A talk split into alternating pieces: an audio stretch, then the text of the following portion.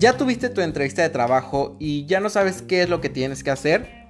No te preocupes porque en el episodio de hoy te voy a contar qué es lo que tienes que hacer después de tener tu entrevista laboral.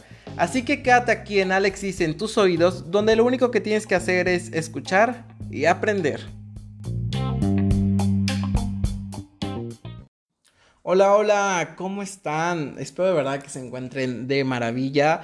Me causa mucha felicidad otra vez tenerlos aquí en este episodio, en este tercer episodio de, de tengo una entrevista de trabajo, ¿qué tengo que hacer? ¿No? Porque hay muchísimas personas de verdad que se ponen muy, muy nerviosas al, al momento de tener su entrevista de trabajo.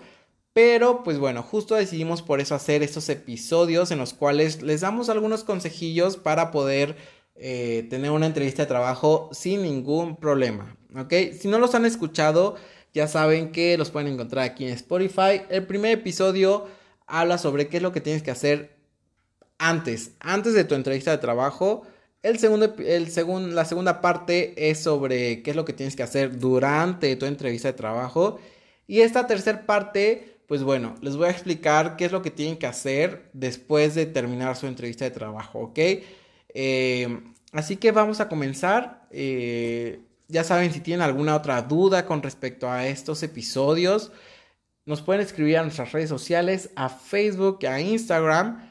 Y ahí estamos resolviendo todas esas dudas que tengan, ¿ok? Ah, recuerden que también tenemos ya TikTok y al correo estamos resolviendo todas esas dudas. Y pues bien, vamos a comenzar con este episodio. Y el, la primer, el primer paso que tienes que hacer una vez que tú termines tu entrevista de trabajo, generalmente los reclutadores damos pie a, esta, a, que ustedes hagan este primer paso, que son las preguntas. Esas preguntas que ustedes tengan.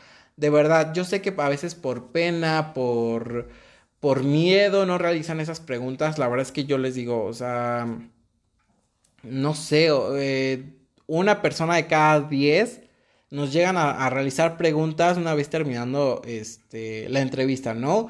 Y generalmente pues tienen que ver con el sueldo, tienen que ver con el horario, ¿saben? O sea, no, siento que son preguntas a lo mejor que sí es importante realizar, o sea, claro, claro que es importante conocer el sueldo y hacer match con lo que tú estás buscando y qué es lo que está buscando la empresa, pero siento que hay preguntas que van a detonar mayor interés en el reclutador, o sea, que nos van a, a nosotros como reclutadores nos van a, nos va a motivar, digamos, ¿no? O sea, el hecho de que ustedes nos hagan este tipo de preguntas, que ahorita les digo cuáles podrían ser, de verdad les va a ayudar bastante, ¿no? Y es que pueden ustedes realizar preguntas con respecto a la posición, con respecto a la empresa, por ejemplo, pueden preguntar eh, qué tanto impacto tiene usted, eh, su posición con la empresa, ¿no? hacia dónde va dirigida la, posición, eh, si hay obviamente esta parte de crecimiento profesional o bueno, obviamente a cuánto tiempo ustedes podrían estar creciendo en la compañía, en el trabajo. Pueden preguntar también, pues bueno, a quién ustedes le estarían reportando. Eh, o incluso si ustedes van a tener personal a su cargo, ¿saben? O sea, ese tipo de preguntitas puede ayudar bastante. También preguntar sobre pues, qué es lo que espera la empresa de ustedes, ¿no? O sea, qué tanto impacto tiene la posición, qué es lo que esperan, qué habilidades van a desarrollar o qué habilidades necesitan al 100% para poder cumplir la posición, ¿no? esas situaciones también les va a ayudar bastante. Este, otra pregunta también fundamental que a muchas personas se les olvida son como tal las prestaciones, ¿no? Muchas veces les digo, nos vamos por el sueldo, yo sé que es importante, pero también hay algo muy importante que es el salario emocional y que va de la mano de las prestaciones, ¿ok? Por aquí ya hemos hablado sobre las prestaciones de ley, eh, sobre las prestaciones eh, superiores a las de ley. Y existe algo que se llama el salario emocional. En las redes sociales ya hemos manejado este tema en Facebook en Instagram. Pero eh, aquí todavía no platicamos sobre el salario emocional. Vamos a hacer un episodio contándoles toda esta, esta parte. También, por ejemplo, para los líderes eh, o personas que son jefes, el salario emocional es fundamental. Pero bueno, ya en otro episodio les platicaremos. Pero ustedes es importante que pregunten sobre esto, ¿no? ¿Qué prestaciones tienen? Si hay flexibilidad horaria, si ahorita con este tema de pandemia su trabajo es 100% home office o 100% presencial.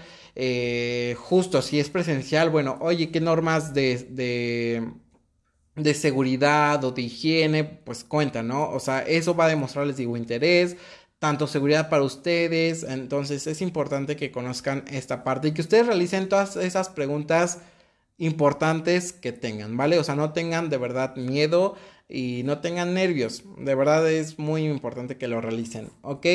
Bien, como segundo punto, es importante que después, bueno, generalmente cuando tienen su primera entrevista de trabajo, van a pasar una segunda o van a pasar un, segundo filtro, ya sea en algún tipo de, de un problema que les pongan o algún, a lo mejor algún tipo de panel, no lo sé, depende mucho de cada empresa, de cada negocio, de cada trabajo, los siguientes, eh, pues los siguientes filtros, ¿no?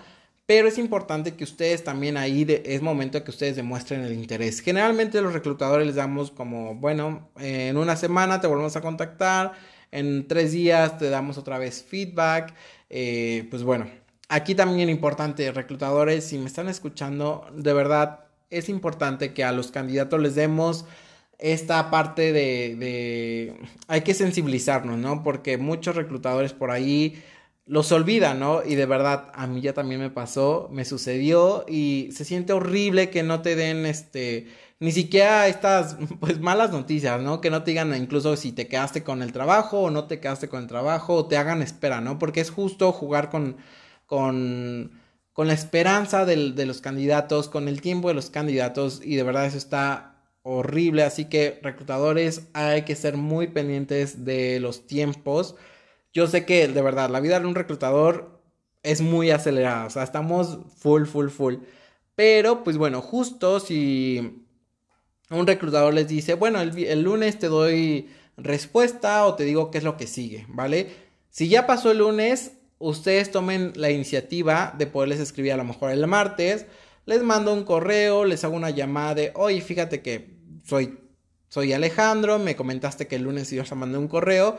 Únicamente te llamo para darle seguimiento. Si hay algo que yo pueda hacer o si hay alguna respuesta, pues bueno, estoy al pendiente, ¿no? De verdad eso va a dar, este, les digo, también va a causar ahí, eh, da, un pie a, interés. Y también, eh, pues les digo, como la vida de un reclutador de verdad es muy acelerada, a veces se puede llegar ahí los tiempos. Y esta parte también va a ayudar como a darle seguimiento, ¿no? Y pues bueno, eh, es importante que ustedes también ahí tomen como la iniciativa. No pasa nada. Eh, yo creo que soy también creyente de esta parte de que, de que ustedes también tomen esta iniciativa, ¿no? Que nos digan, que nos demuestren esta parte de interés. Porque les digo, de verdad luego se nos puede llegar a barrer. Pero por ahí lo seguimos con el radar, ¿no? Pero pues sí hay, desgraciadamente hay reclutadores que simplemente eh, ya no le dan seguimiento porque ya no siguen en el proceso, ¿no? Entonces simplemente los hacen a un lado y eso está fatal. De verdad es muy feo que hagan eso. Eh, y justo por aquí viene el tercer punto que yo creo que va mucho a las personas que ya no quedan con la posición. Eh, de verdad no se desanimen.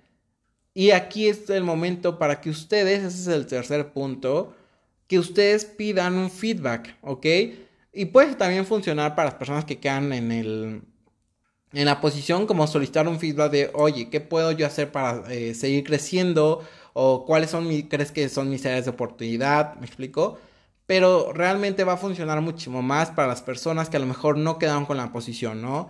Eh, obviamente agradecer el, eh, el, el tiempo, tanto reclutadores, tanto candidatos, pero agradecer la oportunidad de poderte entrevistar, ¿no? O sea, ya ustedes, el hecho de que estuvieron en, en esta parte del reclutamiento, de verdad, hay algo bueno en ustedes, simplemente no está haciendo match con lo que está buscando la empresa, pero no se desanimen.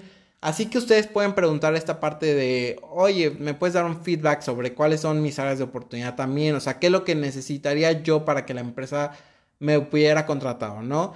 Y les digo, de verdad, no sientan pena, no sientan, este, no se sientan mal porque no son ni las primeras ni las últimas personas que van a ser rechazadas en este tema de trabajo, ¿no? Están compitiendo con muchísimas personas Eh, y es únicamente temas de que ustedes pueden seguir aprendiendo, pueden seguir creciendo. Así que de verdad pidan este feedback eh, sin ninguna pena. No se sientan mal por únicamente ser rechazados. Bueno, por no quedarse con el trabajo. De verdad va a llegar su momento.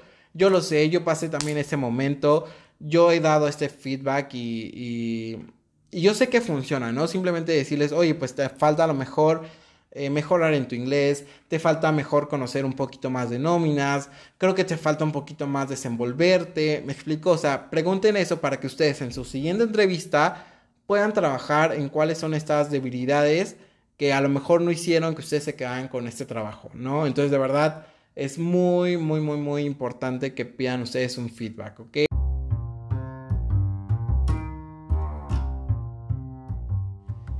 Espero que tengan un excelente fin de semana, que tengan una semana llena de aprendizaje, de nuevos retos, de nuevas metas. Y no se olviden activar las notificaciones aquí en Spotify para que les avise en cuanto subamos nuevo episodio en Alex dice en tus oídos.